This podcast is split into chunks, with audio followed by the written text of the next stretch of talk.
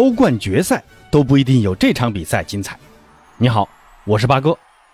今天凌晨，英格兰联赛杯的决赛在温布利大球场举行，红军利物浦通过点球大战，十一比十战胜蓝军切尔西，获得本赛季的联赛杯冠军。这场比赛打的那叫一个惊心动魄啊！那本期节目就和朋友们聊聊这场堪比欧冠决赛的比赛。那为啥说这场比赛堪比欧冠的决赛呢？首先啊，比赛双方的实力都是能进欧冠决赛的队伍的。蓝军切尔西是欧冠卫冕冠军，而红军利物浦以如今的状态可以说是遇神杀神、遇佛杀佛都不为过，完全是一场火星撞地球的比赛。而比赛过程也确实如此。开场仅仅过了六分钟，切尔西就发动进攻。阿斯皮利奎塔在右侧斜塞，普利西奇门前近距离的单刀推射，被利物浦门将凯莱赫扑出。那这个扑救是本场比赛门将高潮的开始。到了第三十分钟，凯塔在禁区弧顶处来了一脚远射，切尔西门将门迪倒地侧扑，封堵了这次势大力沉的射门。扑出来的皮球来到了左侧跟上的马内脚下，马内。马上来了一个抢射，结果还是被迅速起身的门迪用胳膊肘挡出了横梁。那，这两次扑救非常的精彩，门迪也用这种超神表现宣告了本场比赛守门员才是主角。过了五分钟，哈弗茨获得单刀机会，但越位在先。那这个越位也是本场比赛切尔西梦魇的开始。咱们接着往下看，到了第四十四分钟，切尔西打了一个快速反击。哈弗茨在禁区右侧传中，芒特在点球点往前一点的位置啊，抢到皮球来了一脚推射，皮球擦着门柱偏出球门了。那这个球跟开场第六分钟的那次进攻可以说是一模一样啊，结果也是一模一样，都没进。但凡切尔西能把握一次这样的好机会，也不至于最后打加时嘛。到了下半场第四十九分钟，切尔西又创造出绝佳的机会，普利西奇的挑传。芒特反越位成功，随后芒特单刀面对门将凯莱赫，结果芒特的攻门没有发伤力，击中了门柱，给弹回来了，被利物浦化解了。那这个球太可惜了，绝对的好机会啊！那你以为芒特的故事就这样结束了吗？没有，到了第五十八分钟，普利西奇后场长传给左侧的芒特，芒特抬脚点给了哈弗茨，哈弗茨轻轻回传给芒特架炮。芒特心领神会，一个大脚射门，结果皮球被凯莱赫稳稳地抱在怀里。那被切尔西压了这么久，利物浦自然心有不甘。到了第六十四分钟，门迪在开球门球时选择了传地面球，被红军后卫抢到，随后给到马内，马内一个斜传给到萨拉赫，萨拉赫利用速度反越位成功，形成单刀。结果萨拉赫的挑射虽然挑过了门将，但皮球却是慢悠悠地飘向了球门。被回追的迪亚哥·席尔瓦在门线前给挡出去了。那看到这一幕，估计傅欢要说：“别艾特我了，这席尔瓦怕是有病吧？”那这次进攻也掀起了红军的反扑高潮。第六十七分钟，利物浦获得一个前场的任意球，萨拉赫发出任意球，后点的马内头球摆渡至中路，中卫马蒂普在后点抢点头锤破门。那就在利物浦将士们准备庆祝时，裁判收到 VR 提醒。经过 VR 的观察，任意球发出后啊，另一位中卫范戴克身处越位位置，干扰了防守。那裁判随后判定进球无效。那这是本场比赛判定的第一例的无效进球。那这次进攻后没多久，图赫尔实在是看不下去了，把表现不佳、浪费多次良机的普利西奇和芒特给换下去了，换上了卢卡库和维尔纳。那你以为换上他俩？切尔西就能解决进攻问题了吗？咱们接着往下看，到了第七十七分钟，蓝军在前场抢断，随后迅速挑传给维尔纳，维尔纳不停球传中，哈弗茨直接头球破门。但从慢动作显示，维尔纳接球时已经身处越位位置了。那这是本场比赛被判的第二粒无效进球了。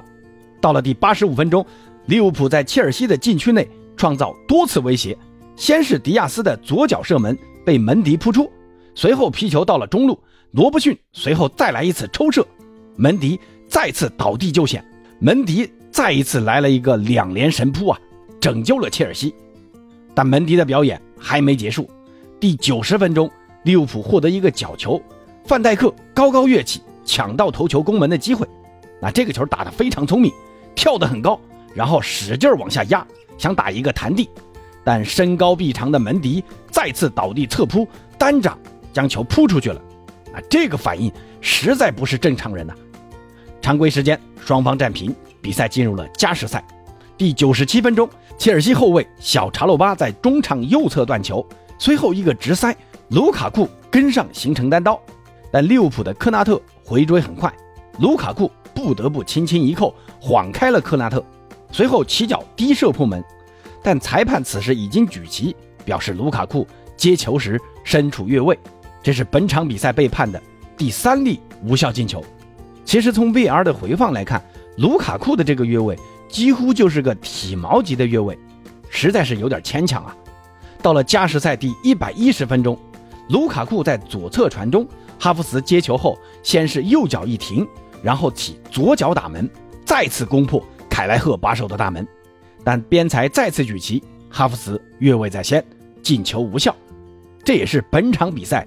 被判无效的第四粒进球，到了加时赛最后一分钟，图赫尔知道点球大战已经不可避免了，于是做了一个让他无比后悔的一个决定，用凯帕换下全场表现极佳的门迪。可能图赫尔觉得凯知道扑点球的能力比门迪更强吧，可谁曾想到双方十轮点球全都罚进，凯知道连一个点球都没扑出来，包括利物浦门将。凯莱赫主罚的点球，那切尔西最后一个主罚就由凯帕来主罚，结果凯知道的点球打了飞机，最终切尔西点球大战不敌利物浦，目送红军登上冠军领奖台，这也是利物浦第九次登上联赛杯的冠军讲台。说实话，这场比赛确实打得荡气回肠啊，双方都体现了极高的攻防能力，只是切尔西的这种打法，面对经验丰富的后防线。太容易掉进越位陷阱了。范戴克和马蒂普的中卫搭档真的称得上是当世第一呀！防守位置的把控太到位了，有的时候啊就差那么一点儿，对手就打进去了。不过呢，利物浦的中场还是差点意思。那这也是这支利物浦目前最大的短板了。迪亚哥这场比赛没上，那是因为在赛前热身的时候给搞受伤了，不得不让纳比凯塔顶替迪亚哥出战。这里呢。还有一个插曲，这场比赛之前，切尔西的老板阿布拉莫维奇因为俄罗斯和乌克兰之间的战争，英格兰要制裁俄罗斯，那阿布作为俄罗斯的富豪，不得不发出公告，宣布放弃对切尔西的直接管理权，改由切尔西慈善基金会来负责和管理俱乐部。这也创造了英超的一大奇观啊！英格兰顶级联赛一百三十三年的历史以来，第一次出现老板把自己给炒掉了。希望这个变故不会对切尔西俱乐部造成太大的影响。说完利物浦和切尔西的红蓝大战，咱们再来说说另外一支红蓝军团，那就是巴塞罗那。本轮西甲，巴萨四比零战胜毕尔巴鄂竞技，本赛季首次取得三连胜，同时也是本赛季首次连续三场比赛最少攻入四个进球。凭借这场胜利，巴萨重返了前四，真有点儿。没四找四的感觉啊！本场比赛，奥巴梅扬上半场补射先拔头筹，这也是奥巴梅扬连续三场比赛取得进球了。到了下半场，哈维陆续换上登贝莱、弗兰基德容、德佩、吕克德容和尼克冈萨雷斯，结果替补上场的登贝莱贡献一球两助，弗兰基德容贡献一个助攻，德佩和吕克德容各自收获一个进球。这次哈维的换人再次收到奇效。尤其是登贝莱上场后，这次登贝莱替换的是费兰托雷斯，先是出任左边锋，在这个位置接德容的助攻，来了一脚爆杆射门，这球打得势大力沉，攻入左上角的死角。随后呢，德佩和吕克德容上来之后，登贝莱就换到了右路，结果在右路继续良好发挥，连送两记助攻。这登贝莱的天赋真的是没话说啊，香起来那是真的香啊，左边的射门。能体现双足的优势，登贝莱两只脚那都是顺足，没有逆足一说。你说这可不可怕？给德佩的那个助攻啊，完全是凭技术拉出来的弧线，都传到禁区。